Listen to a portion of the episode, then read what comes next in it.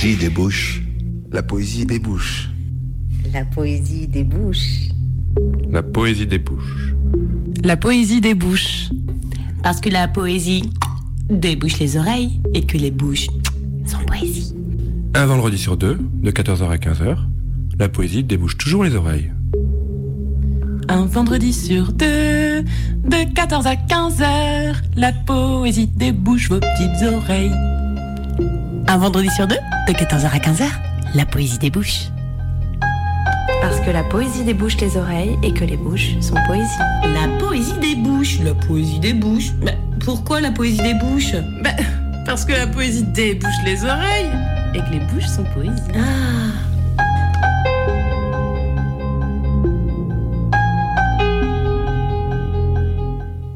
Bonjour à toutes et à tous, bienvenue dans la Poésie des Bouches, l'émission où s'aventure la littérature.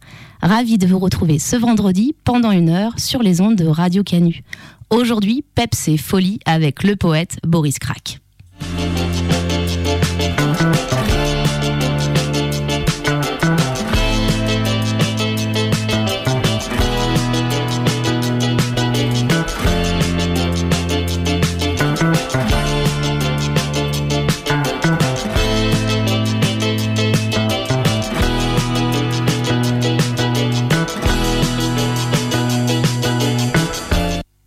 Commencer cette émission, je vais vous lire une recette, celle du poulet confit à la bière. Pour 4 personnes, préparation 10 minutes, cuisson 1 heure. Il vous faut un poulet coupé en morceaux, 200 g d'allumettes de lardon fumé, 33 centilitres de bière blonde, 6 gousses d'ail, 2 cuillères à soupe de baie de genièvre, 2 feuilles de laurier, du sel et du poivre. Pour la réaliser, D'abord, préchauffez le four à 180 degrés thermostat 6. Épluchez les gousses d'ail, émincez-les. ôtez la peau des morceaux de poulet.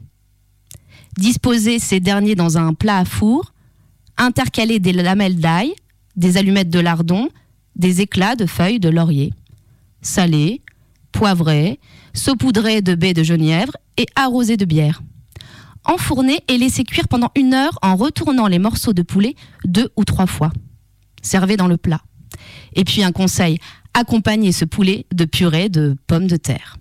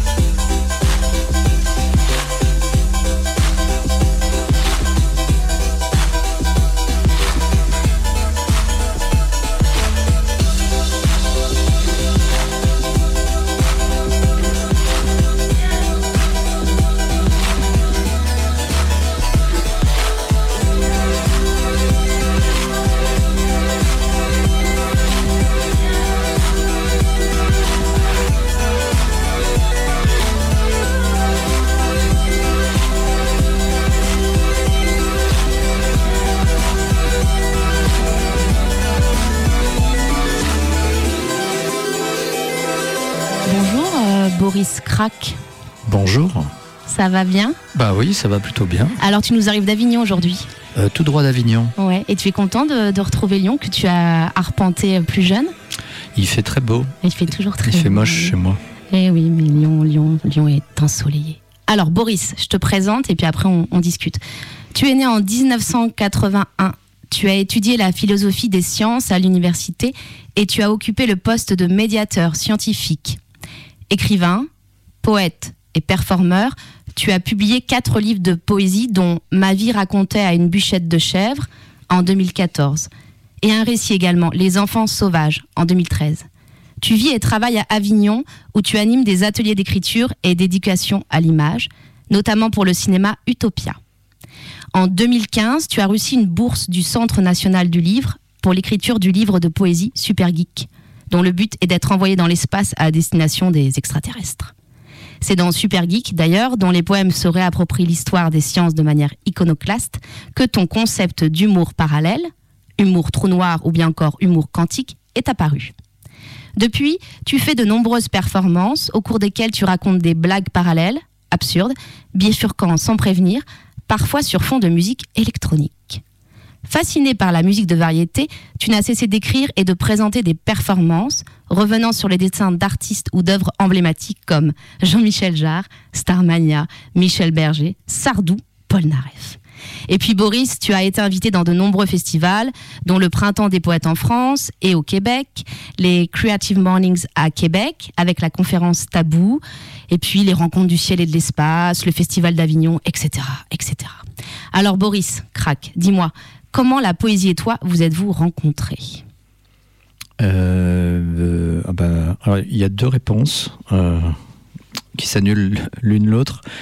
Un, la réponse du côté populaire ou variétoche, la comédie musicale, comment c'était Notre-Dame de Paris, le truc de Plamondon, le truc. À l'époque, j'étais vraiment fan. J'ai acheté la double cassette et, j'étais fasciné par le, livret avec les paroles. Ça me, semblait se tenir et ça me fascinait. Là. Et c'est comme ça que je, on m'a, un groupe de, de, de, de, théâtre, de jeunes euh, pratiquant le- théâtre et qui voulaient faire une, pièce ou une comédie musicale m'avaient demandé des textes. Et j'étais fasciné par ces, ces textes de chansons qui étaient, il me semble, bien goupillés. Et l'autre réponse euh, radicalement opposée, c'est Joël Hubo, une performance euh, que j'ai vue à Besançon, euh, une performance où il, montait sur une petite estrade pour lire un texte. ça payait pas de mine, il arrivait comme ça. Il y avait quelques effets sur la voix contrôlés par quelqu'un d'autre à la régie. Et, euh, et c'est monté, c'est- ça a été une lecture de 20 minutes, monté jusqu'au jusqu'au bout, jusqu'à je sais pas une espèce de transe folle euh, où, euh, il nous a surpris. Je- ça m'est resté toujours à l'esprit ce, ce moment euh, de grâce. et, et tu écris depuis combien de temps, Boris? Euh, bah, bah, bah, Tu bah. le dire? Oh, depuis depuis euh, depuis Notre-Dame de Paris, depuis l'an 2000, depuis le bug de l'an 2000. D'accord. T'as bugué avec l'an 2000 Toi aussi? Euh, oui, oui, mais euh, oui, bah oui, oui. Oui, j'étais destiné à devenir un ingénieur euh, hors pair. Ouais, j'étais destiné au- à une carrière glorieuse d'ingénieur. ouais. Et j'ai décidé de faire, dans un premier temps, des études de philosophie et dans un deuxième temps, de la poésie performance. Ce qui est fou, non? Oui, assez. Voilà. Est-ce qu'il y a des, il y a œuvres, je demande toujours, euh, toujours ça aux invités parce que je suis curieuse, mais il y a, il y a des œuvres, euh, des textes qui, qui t'ont marqué, qui, qui t'accompagnent, euh, des textes littéraires ou peut-être. euh, Il y a plein de choses qui m'ont marqué. Je, je- à cette question-là, j'ai toujours du mal à, à répondre parce qu'il y, a tel- il y en a quand même tellement à une époque qui, qui m'ont marqué. Ça- Il y a des, non, non, il y en a tellement. Ça peut être John Fante, euh, ça peut être.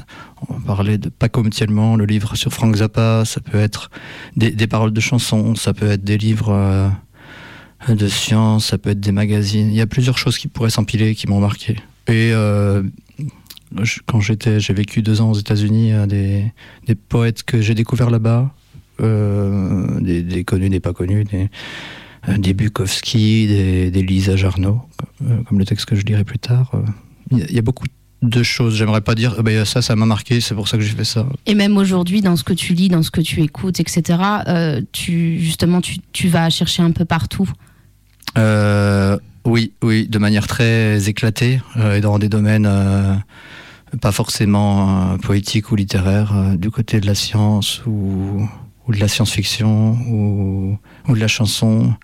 Euh, Oui, parce que tu entretiens un lien euh, fort à la musique et notamment à la variété. Et tu peux nous en parler de ce lien-là, parce qu'il peut être surprenant, le lien à la variété française. Euh, oui, oui, moi je, je, je suis fasciné par, le, par les chanteurs de variété.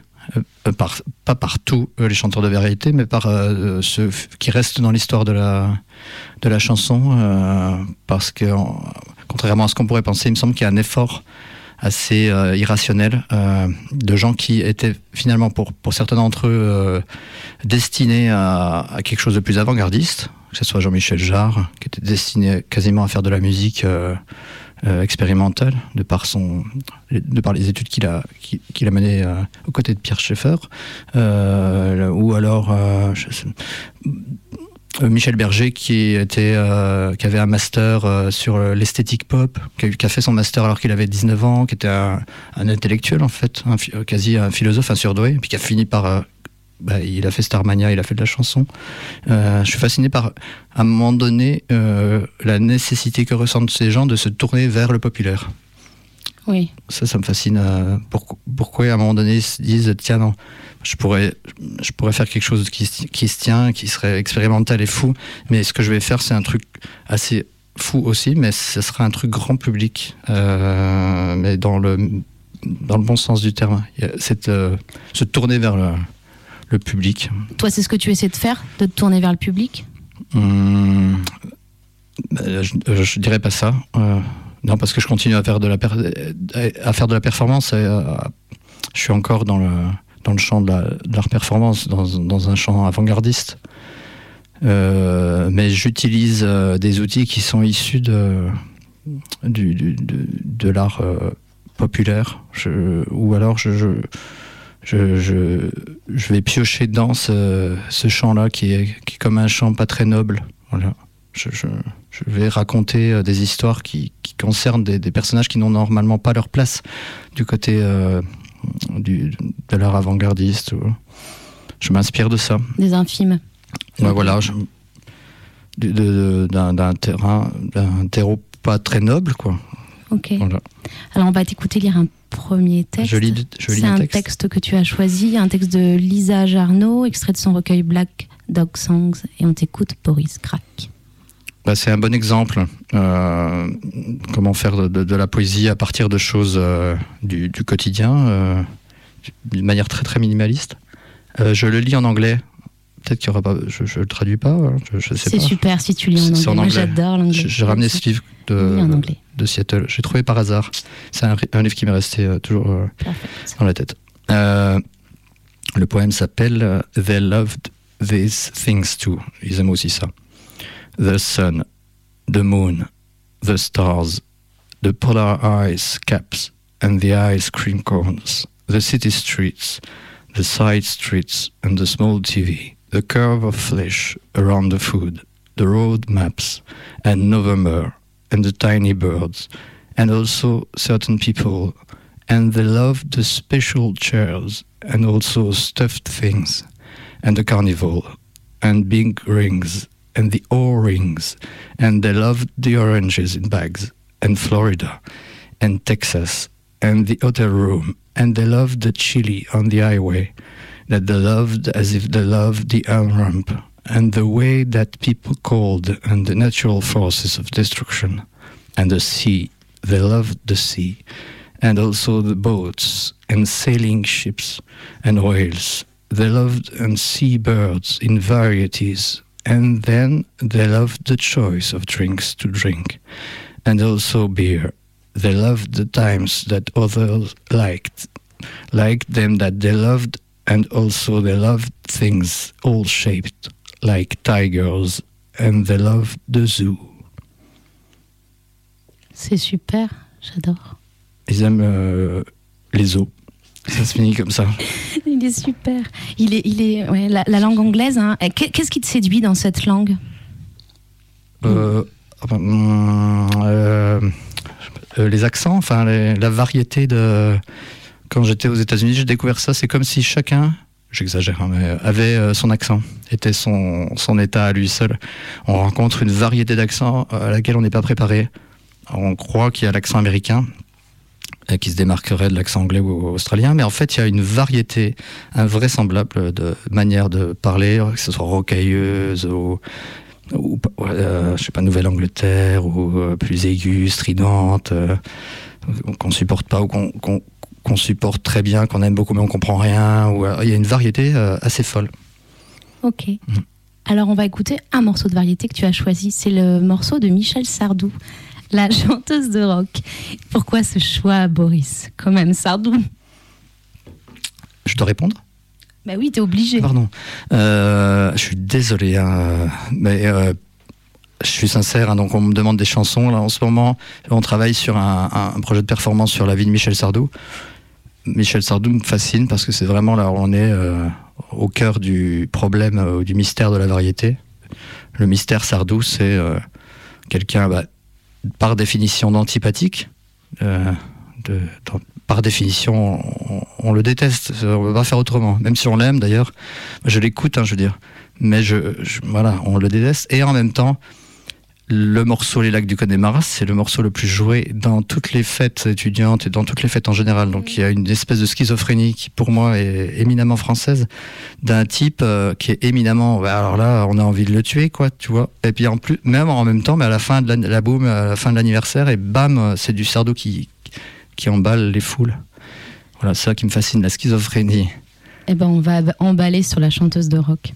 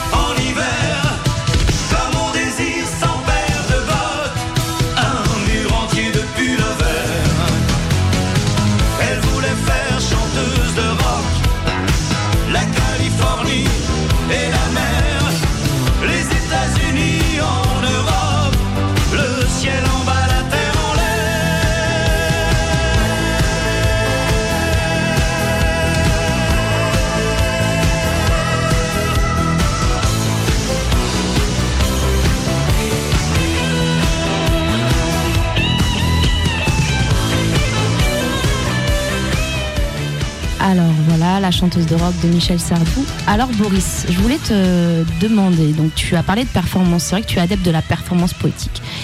Est-ce que tu peux nous dire un petit peu plus comment tu conçois la performance poétique et puis aussi comment tu la conçois aux côtés de l'écriture? Alors, euh, je vais prendre un exemple. Je ne sais pas si c'est un peu une manière de contourner la question, mais euh, j'avais réagi euh, dernièrement à la fin d'une projection au cinéma Utopia à Avignon euh, au commentaire d'un spectateur euh, qui avait dit oh, ce film, euh, Je l'ai trouvé, euh, ça m'a, j'ai pas trouvé où était la cohérence. euh, c'est pas du cinéma, euh, c'est- très expérimental. Et j'avais mal réagi, j'avais énervé. Je lui avais dit, parce que souvent, ben, on, dit, ah, c'est expérimental pour dégager quelque chose qui correspond pas euh, aux règles, euh, qui, est quelque chose d'un peu décalé ou dérangeant. Et on s'autorise à ne pas faire l'effort, se poser la question de ce que c'est, de ce que ça veut dire, de où ça va. On le dégage d'un revers de la main. On dit oh, c'est expérimental. Du coup, la catégorie expérimentale, c'est la catégorie où on, c'est à la poubelle, quoi. La corbeille, comme sur un ordinateur. Euh, une performance, pour moi, c'est pas, c'est pas loin d'être un peu la même chose, quoi. C'est quand un mec il est sur scène, un mec, une femme, euh, plusieurs euh, individus sont sur scène, ils font des trucs, on sait pas ce que c'est les mecs. Euh, on dit ah bah dis donc là c'est des performeurs quoi, Euh, sacrée performance. Il y a un truc euh, dont j'essaie de me avec lequel j'essaie de prendre mes distances. Donc parfois j'essaie de trouver des moyens de contourner le, mot performance, mais, mais, mais en même temps je l'assume parce qu'une performance bah, c'est quelque chose, ben, c'est une ligne de fuite, ça va pas là où ça devrait aller. Euh, souvent, par exemple, j'avais fait une performance sur la vie de Newton. On m'avait dit, oh, c'est bizarre, euh, je comprends pas pourquoi vous jouez pas plutôt Newton. L'horreur, jouer Newton, je vais, me mettre une perruque, je vais me balancer des pommes sur la tronche. C'est pas du tout ce que je voulais faire. Je, voulais lire un texte sur la vie Newton. Je lis un texte, c'est pour ça. Alors ça, c'est dérange déjà. Pourquoi t'apprends pas le texte? Bon, ça, je- souvent, c'est des gens. Je vais dire méchamment, ils comprennent pas, mais ils font pas l'effort de comprendre qu'on propose autre chose là. On est euh, dans ce côté- on est un poète, mais on est sur scène, mais en même temps, on veut pas être un poème déclame, qui, qui déclame. On veut euh, frayer la- se frayer une, une voie nouvelle ou euh, faire des choses d'une manière euh, nouvelle. Et on- même nous, on sait pas trop ce qu'on fait parfois. C'est le droit de, s- de- de faire des choses sans savoir ce qu'on fait. Oui, il y a beaucoup d'improvisation dans la performance. Et moi, j'aime bien l'impro.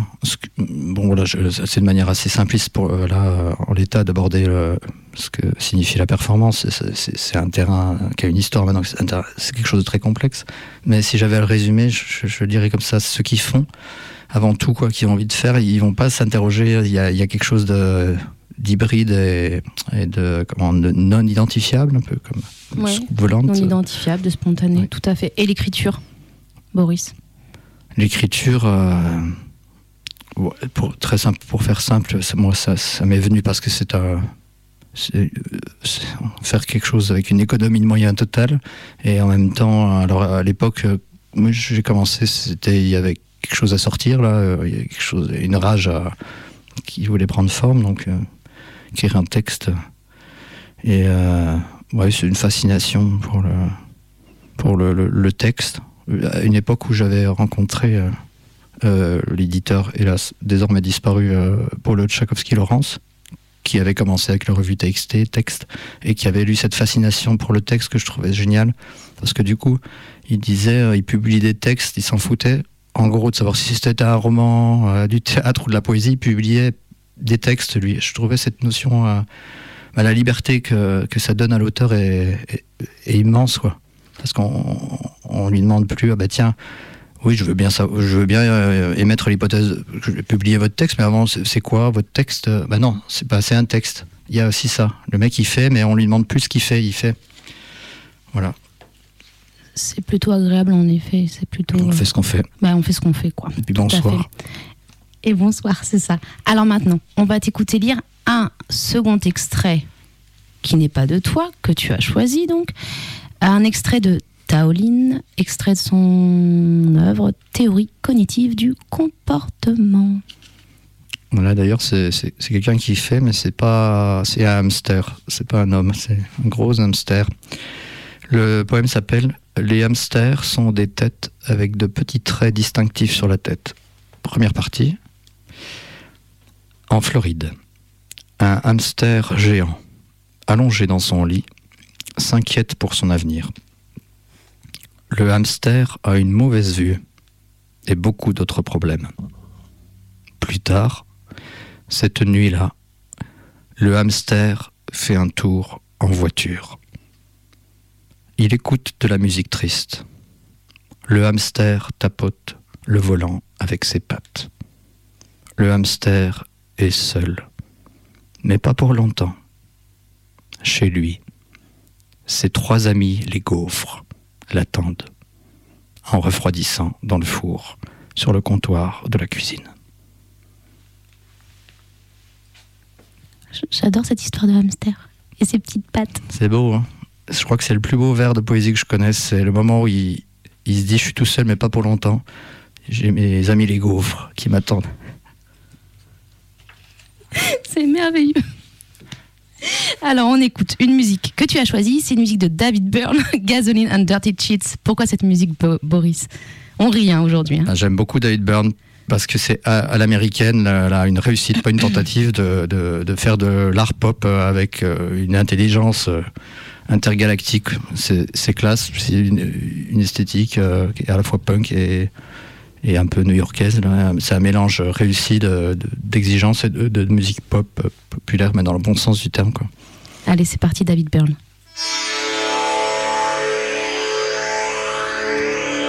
Someone in a dangerous place. Someone got lost somewhere. Many people are locked outside.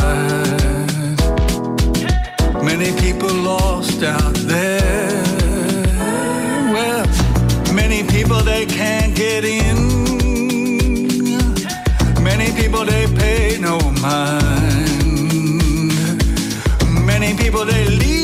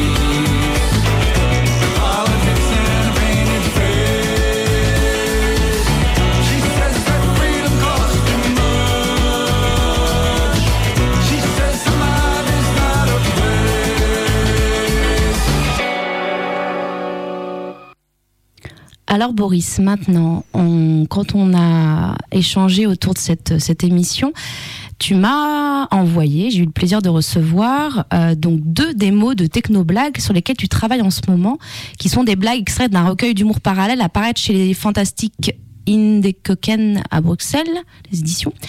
Et on va d'abord en écouter une première, si tu veux bien. La première, c'est une histoire de Bobo et d'Hipster. Tu veux dire quelque chose avant qu'on l'écoute? Non. Non. Alors on écoute et puis on en parle après.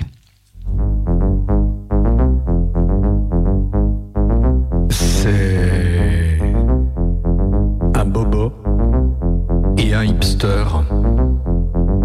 qui sont dans la rue Ouais, euh, un soir, euh, il y a un bobo et un hipster qui sont dans la rue. Ouais, ils sont dans la rue et bah, le bobo, il est tendu, an- angoissé, euh, ça va pas bien. On sait pas trop pourquoi, mais euh, il, est, il est tendu à max. Il est tendu, an- angoissé, euh, ça va pas bien. On sait pas trop pourquoi, mais il, est, il est tendu à max. Ah, il- comme un bout de, bambou, il est tout tendu, le, le bobo, bo- le bobo. Il est tendu comme un bout de bambou, le bobou, le bobo. Euh, bobo, il est, il, est tendu à un max, il, est énervé, ça va pas bien. Et du coup, du coup, du coup, du coup, le, le, le, le bobo décide comme ça, là, de décapiter le hipster. Ouais, le bobo décapite le hipster. Ouais, le bobo décapite le hipster. Comme ça, là. D'un coup,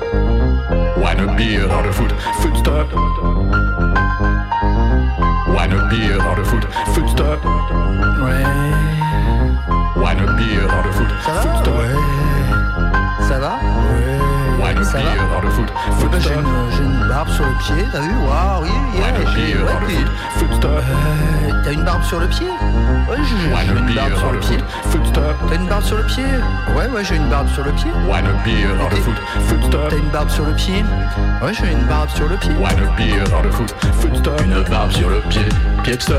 Ouais. Beer on the foot, footstep. Ça va Ouais. Ça va a beer on the foot, Ouais. Ça va Ouais, bah j'ai une, une barbe sur le pied, t'as vu Waouh, yeah, j'ai... Ouais, t'es... Euh, T'as une barbe sur le pied the Ouais, j'ai une barbe sur le pied. T'as une barbe sur le pied? Ouais, ouais, j'ai une barbe sur le pied. T'as une barbe sur le pied Ouais, j'ai une barbe sur le pied. Une barbe sur le pied. Une barbe sur le pied. Alors Boris, est-ce que tu nous en parlerais de ce, ce concept de la techno-blague, ce qu'on écoute? Euh, non, donc ça c'est une démo, hein. c'est pas fini, mais voilà, j'avais déjà sorti une dizaine de, j'appelle ça techno-blagues, parce que c'est des blagues qui sont mises par mes propres soins sur euh, des musiques. Euh, le premier volume s'appelait Domaine public parce que les musiques, comme celle-là d'ailleurs, hein, trouvent leur source dans le domaine public. Ce sont des gens qui font des instrus pour s'éclater et les mettent, euh, les partagent sur Internet. et, et euh, sans copyright, les pro- propose aux gens de les utiliser comme ils le désirent. J'aime ce principe.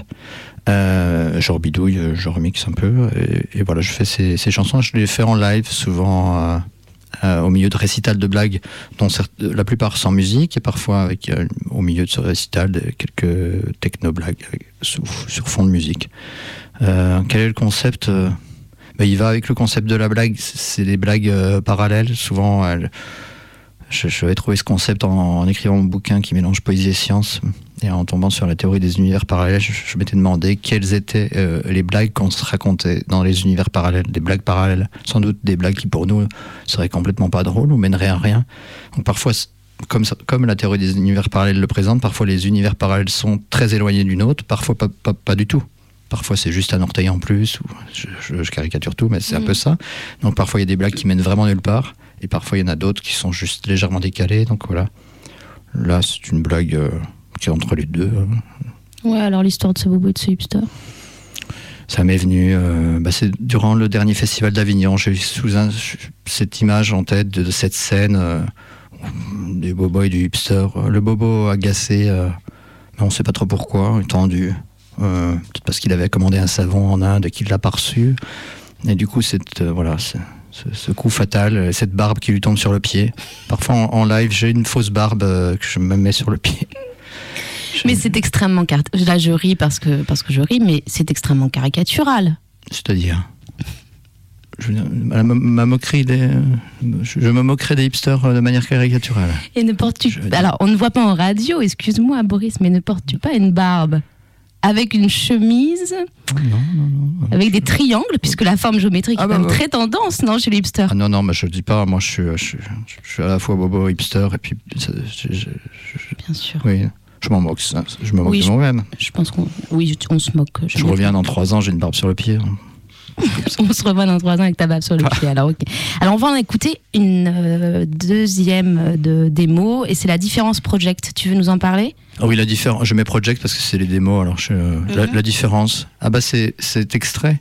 D'ailleurs, le bobo et le hipster aussi hein, de- du livre qui paraît là, qui, est- qui a- qui vient d'être imprimé, euh, ce qui sera un joli livre en risographie. Si Tu vois ce que c'est Oui. Donc, ce sera un, un livre qui s'intitule L'univers est un space cake.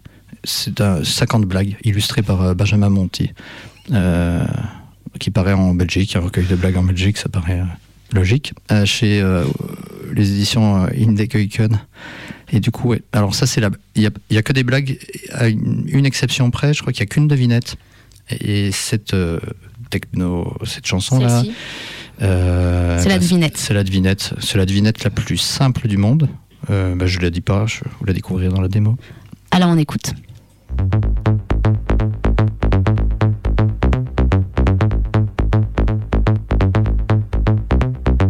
Euh, Quelle est la différence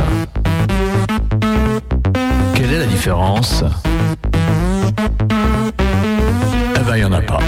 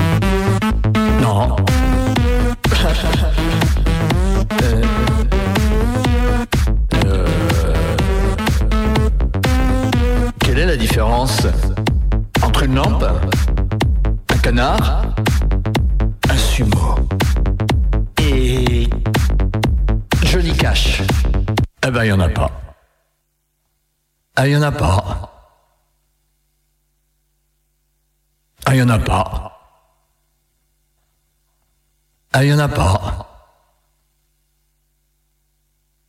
Ah, il y en a pas.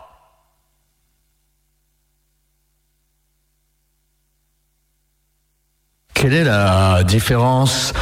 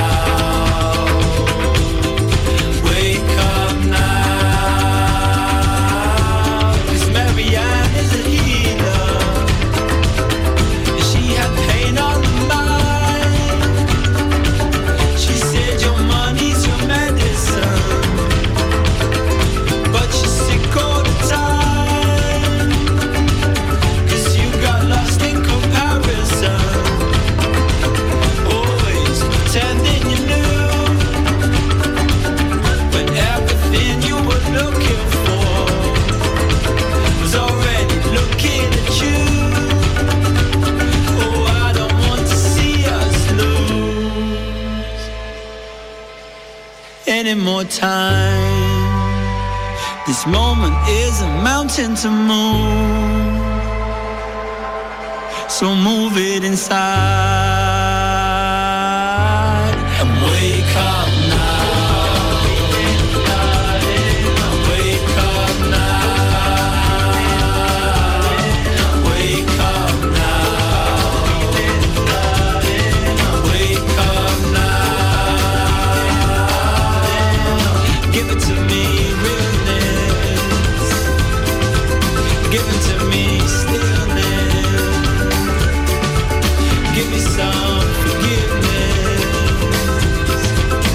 Give it to me,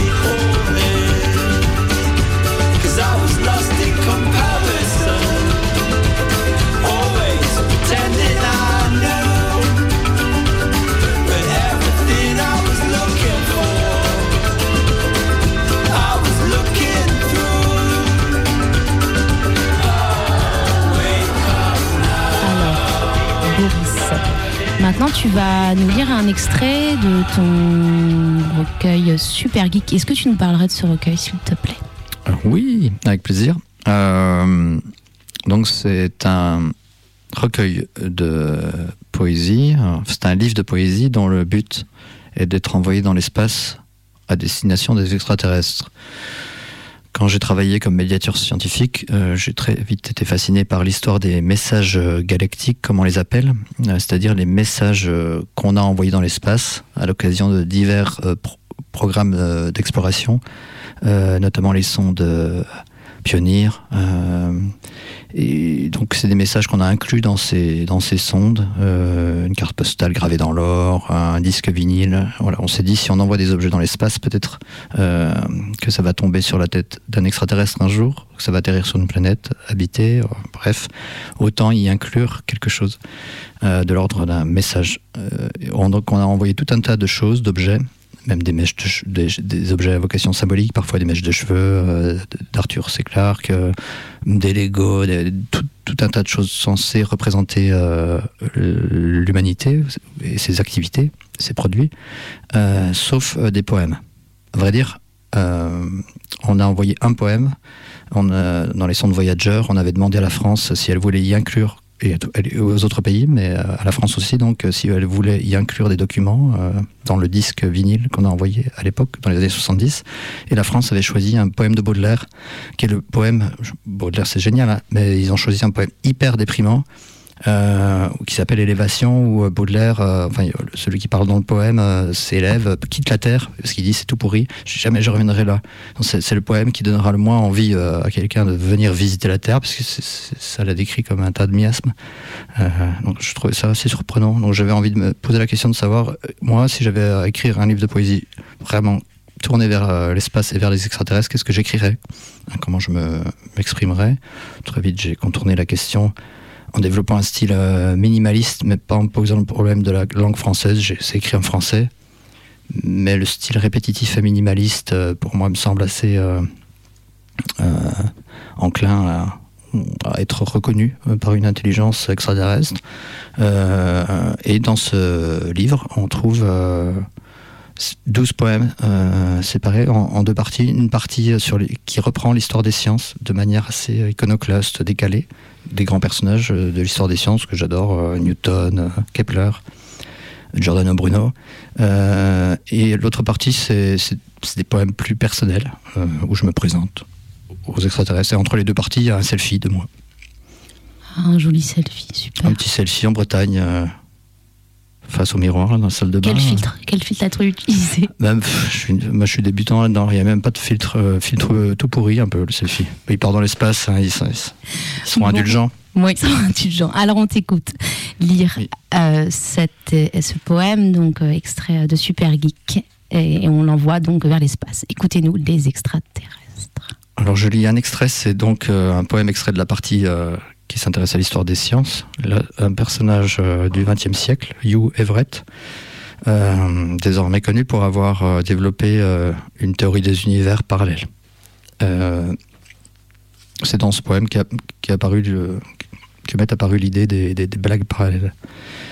Euh, J'ai pas le temps de le lire en entier, donc je dis quand même que Hugh Everett est connu pour ça, et j'en parle un peu dans le poème, euh, pour avoir une carrière bien particulière, une histoire personnelle particulière, euh, puisqu'il a décidé d'arrêter de travailler pour euh, l'université la recherche scientifique pour se mettre à travailler pour l'armée et la CIA, parce qu'il a jamais été reconnu, on s'est beaucoup foutu de lui, parce qu'il a développé cette théorie un peu farfelue, mais pourtant développé ça de manière scientifique, mathématique, mais il est aussi connu parce que son fils, euh, euh, Mark Oliver Everett, est le chanteur, le leader, le créateur du groupe euh, Hills.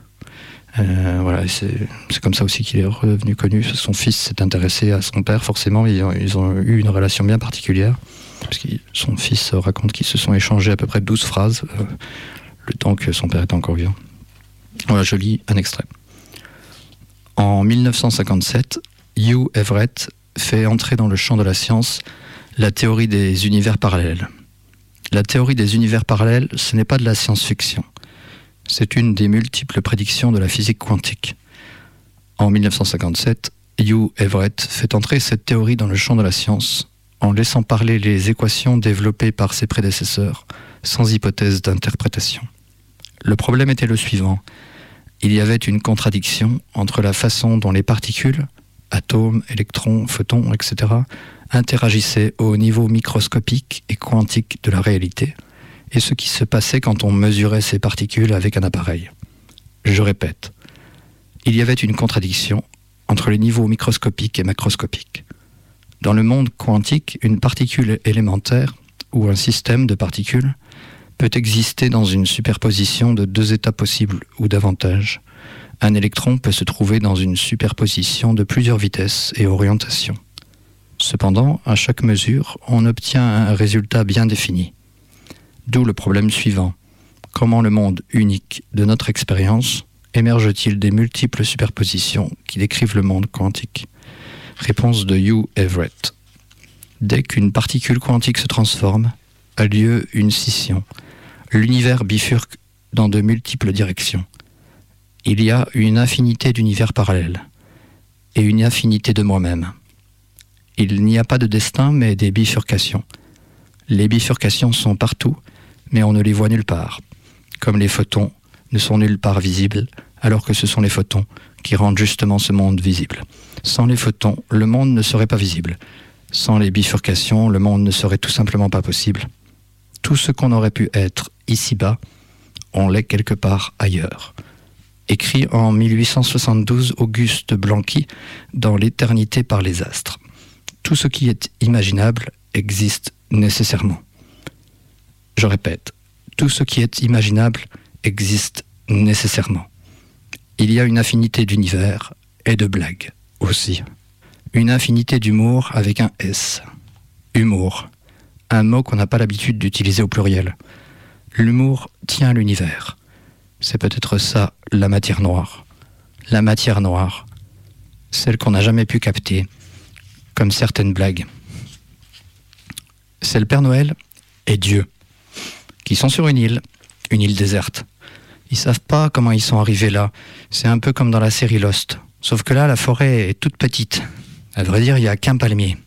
Et un palmier de merde, en plus, dit le Père Noël.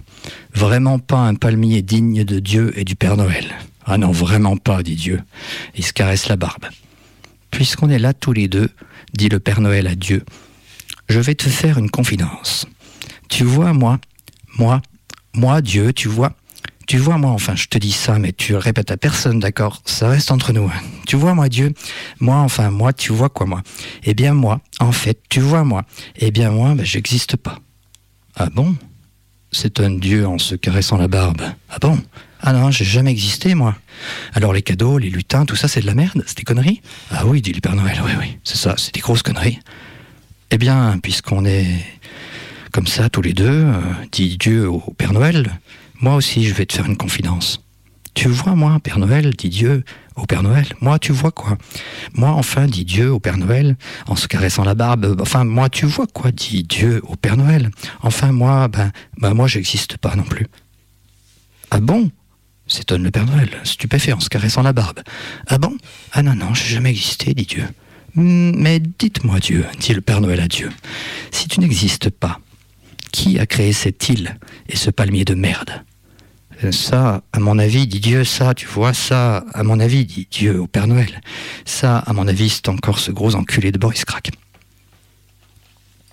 J'adore. C'est super. Merci beaucoup, Boris. Rien. Ah ouais, on était, euh, j'étais complètement dans l'histoire et j'adore ce Dieu et ce Père Noël et, et ce palmier de merde. Voilà. Alors on va écouter une chanson parce que je crois qu'on a un goût commun pour Philippe Catherine, non? Ah oui, oui, oui, oui. oui. Hein? Ça, je ne pourrais pas dire le On contraire. ne pourra pas dire le contraire. Non, non. Donc vu que tu es là et j'avais très envie d'écouter ce morceau qui est Luxor, j'adore.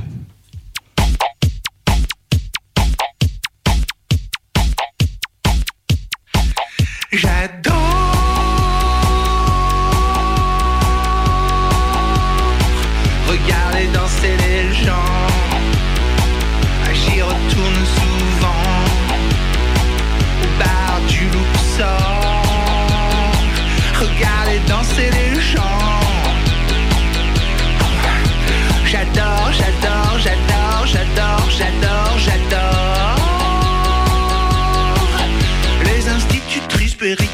administratrices, dessinatrices, les boulangers, les camionneurs, les policiers, les agriculteurs, les ménagères, les infirmières, les conseillères d'orientation, les chirurgiens, les mécaniciens, les chômeurs.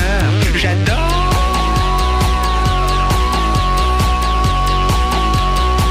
Regarder danser les gens.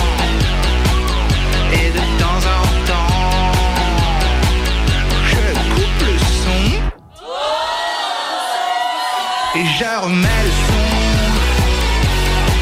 Je coupe le son. Je remets le son. Et je recoupe le son. Et attention.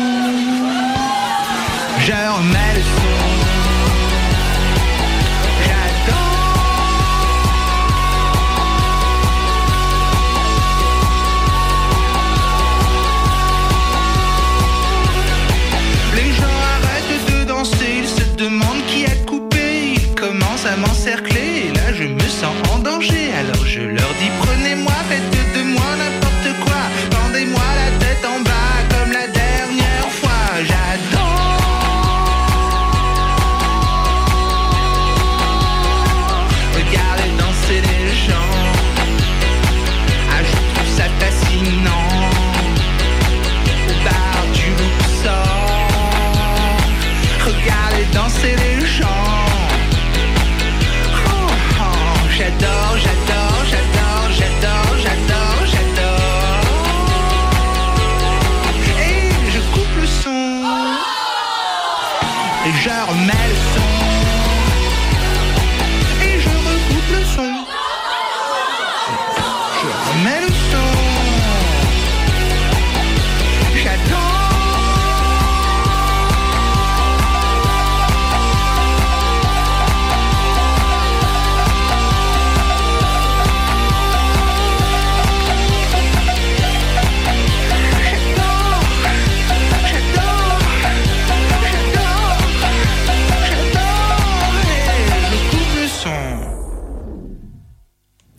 Alors Boris Crack, je te remercie d'être venu partager ce moment euh, en radio avec moi.